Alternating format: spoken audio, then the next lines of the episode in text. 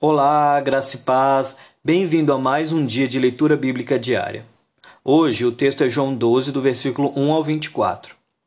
O momento de Jesus cumprir a sua missão está chegando. E a nossa leitura traz alguns eventos importantes.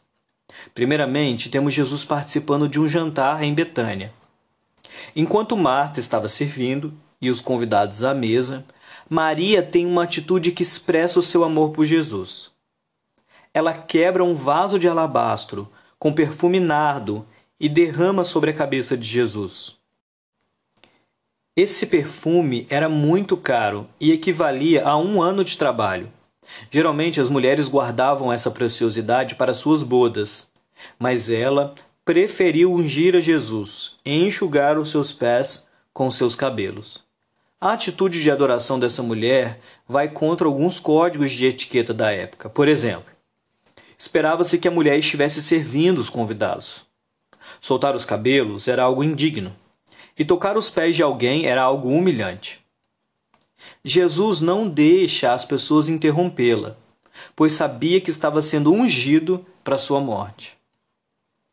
No outro dia, Jesus volta para Jerusalém e entra na cidade em um jumento, e é recebido pela população que com ramos clamava: Hosana!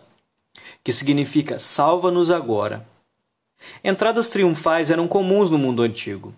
Os romanos, por exemplo, depois de ganhar uma guerra, voltavam para sua cidade montados em cavalos, numa grande comitiva, e trazendo a boa notícia de que eles tinham vencido a guerra.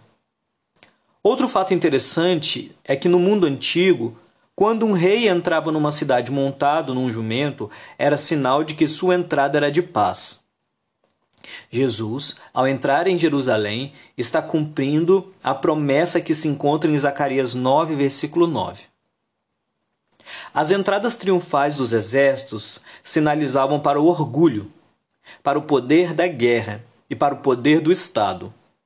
Já a entrada de Cristo em Jerusalém sinalizam para o reino de Deus, para a humildade, para a paz.